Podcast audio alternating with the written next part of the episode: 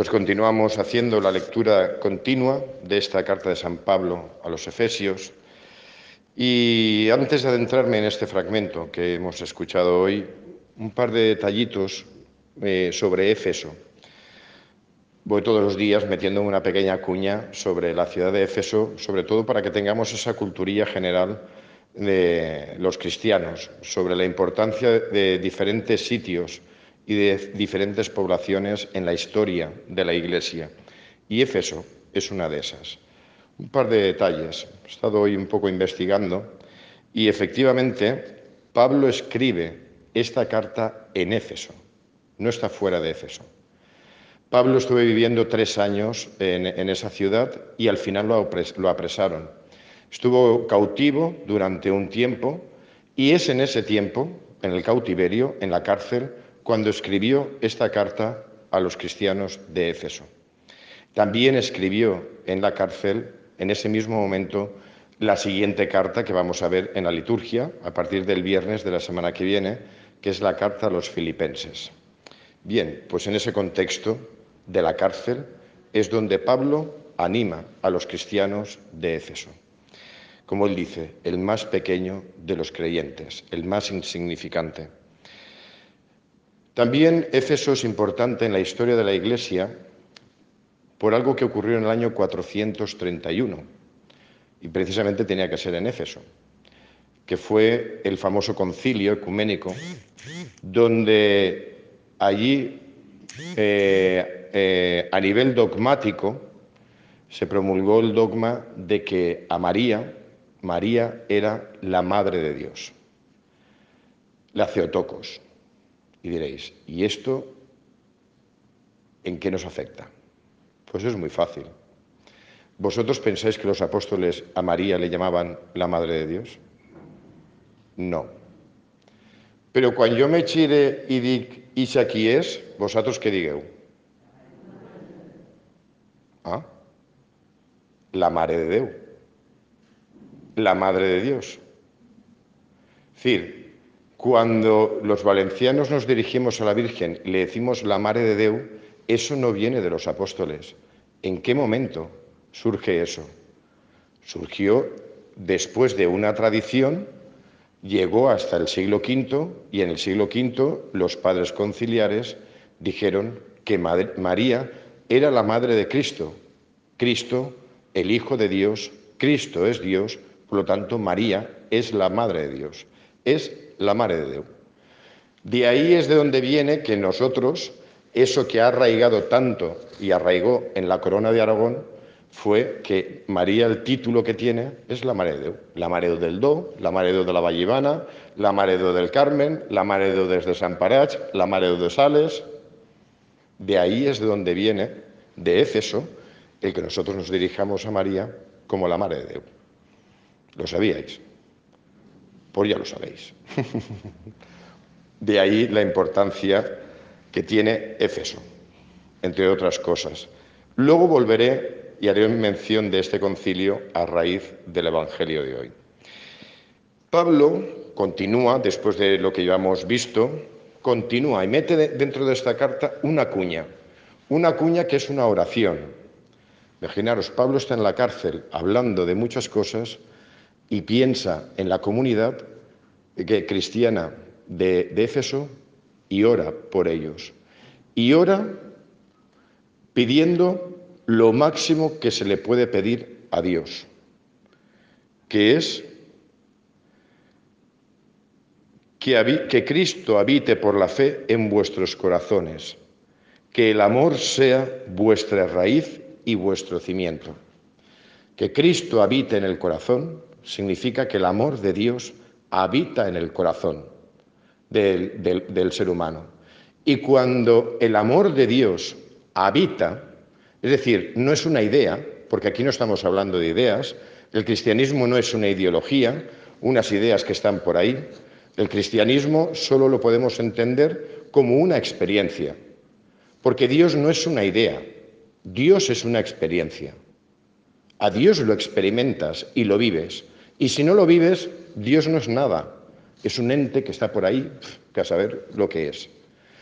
Dios es una experiencia. Y eso es lo que pide Pablo para, para los cristianos de Éfeso, que los cristianos tengan esa experiencia de Dios, la experiencia del amor sublime, sublime y pleno. ¿Por qué? Porque esa experiencia, como él mismo dice, de modo que así logréis abarcar lo ancho, lo largo, lo alto y lo profundo, comprendiendo o experimentando el amor de Cristo. Ese amor es tan pleno que te falta cuerpo, porque te desborda, te desborda. Parece que lo, posees todo, lo alto, lo bajo, lo ancho, porque ese amor te desborda. Esa es la experiencia máxima que Dios como Padre quiere regalarnos por medio de Jesucristo. Y para eso está la Eucaristía, que es en el momento en que Dios, por medio de su Hijo, manifiesta y transmite ese amor. La cuestión está en si somos receptivos o no somos receptivos, si estamos abiertos a ese amor o no. Depende mucho de nosotros, de si nos abrimos o no nos abrimos a Él. Porque no hay comparación, porque en realidad Dios se manifiesta y Dios se da a conocer, como veíamos ayer que decía Pablo, que por medio de Cristo ha abierto las puertas a la humanidad el conocimiento de, de Dios. Podemos libremente acercarnos a Él. Y acercarse a Él no es para pedir milagritos. Acercarse a Él es para experimentar su amor. Ese es el kit de la cuestión del cristianismo. Experimentar el amor de Dios. Experimentar lo que Él viene a traernos, que es lo que nos va a hacer vivir nuestra vida en plenitud. Pero este amor, me paso al Evangelio, no siempre es comprendido y no siempre es deseado. Y eso genera fractura y ha generado fractura a lo largo de los siglos, tanto dentro como fuera de la Iglesia. ¿Vosotros creéis que los santos tuvieron una vida fácil? El mismo Pablo, impregnado del amor de Dios, ¿y dónde está? En la cárcel. San Francisco tuvo una vida fácil, impregnado del amor de Dios, muchos lo, abandonaron, de sus correligionarios. Su mismo padre, cristianísimo, no lo aceptó. No aceptó el cambio de vida de su hijo. San Antonio de Padua, tres cuartos de lo mismo. Otro de familia bien y su padre no aceptó. Como dice el mismo Jesús.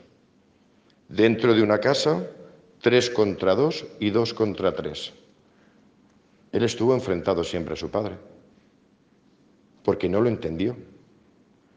y Santa Teresa de Jesús, la semana pasada, anda que no tuvo una vida difícil, impregnada del amor de Dios, no tuvo una vida difícil precisamente fruto de sus hermanas, carmelitas, más el resto de la iglesia.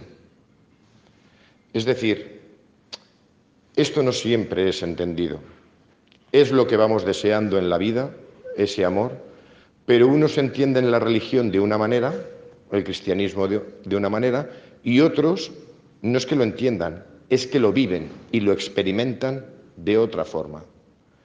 Pero ya no dentro de la iglesia, donde hay un montón de enfrentamientos, y me remito al concilio de Éfeso.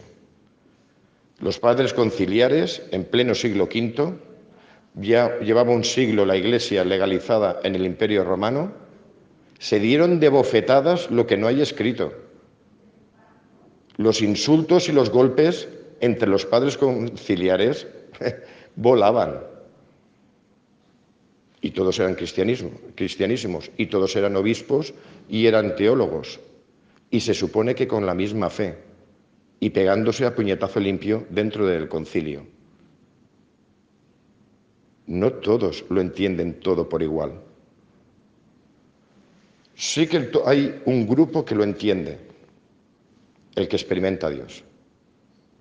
El que lo experimenta a Dios lo entiende todo. quien no experimenta a Dios y Dios simplemente es una idea o una práctica o una ley o una norma o un precepto o simplemente es un catecismo o es una enumeración de dogmas, pues esos irán por otro sitio. Y evidentemente no por el camino de la espiritualidad. Vivieron en siglos diferentes. Bueno, San Antonio y San Francisco, coetáneos que se conocieron. Pero entre ellos, tú ves sus vidas y coinciden. Y da igual que hayas vivido en el siglo IV o V como San Antonio de Abad o en el siglo XIII como San Francisco y San Antonio de Padua o en el siglo XVI como Santa Teresa. Santa Teresa que tenía contacto con Ignacio de Loyola o con San Francisco Javier o con San Juan de la Cruz o santos se entendían.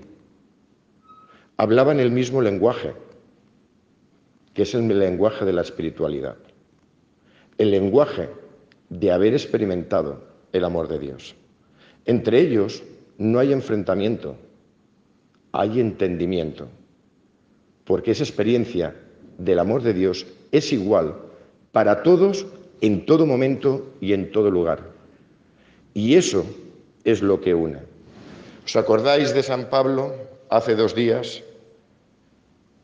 Ese amor es el que derrumba, derriba los muros de la enemistad. La experiencia de ese amor. Mientras no haya esa experiencia, el cristianismo simplemente será una ideología y cada uno lo interpretará como le dé la gana. Y es donde vienen los enfrentamientos entre los cristianos y entre los cristianos y los, y los que no son cristianos. Hay un lenguaje que es universal y ese universal es el lenguaje, porque todos los seres humanos hemos sido creados a imagen y semejanza de Dios. Y que vosotros mismos me podéis decir cuál es ese lenguaje universal. El amor. El amor es lo que nos hace entendernos. El amor es lo que hace sentir que nos sintamos hermanos. El amor es lo que hace que experimentemos a Dios como Padre. El amor reconcilia. El amor une y el amor derriba muros. El amor construye caminos, el amor construye puentes. Las ideologías nos separan. El gran problema que ha tenido el cristianismo en estos dos mil últimos años es cuando se ha querido convertir el cristianismo en lo que no es, en ideología. Y a veces los cristianos creemos que es eso una ideología, una de tantas de las que hay en este supermercado del mundo que está lleno de ideologías. Esto no es una ideología, esto es el descubrimiento de lo que somos en esencia como seres humanos. Es el descubrimiento y la experiencia de un amor profundo que es el amor que nos ha puesto en este mundo y nos ha creado. Que Dios, en su inmensa misericordia, continúe iluminándonos y haciéndose presente, para que, como dice San Pablo, que el, amor y la experiencia del amor de Dios sea nuestra raíz y nuestro cimiento en la vida para entendernos a nosotros y para relacionarnos con los demás. Porque ese, ese, es ese amor el cual, por medio del cual podremos atraer a mucha gente al amor supremo que es Cristo. Que así sea.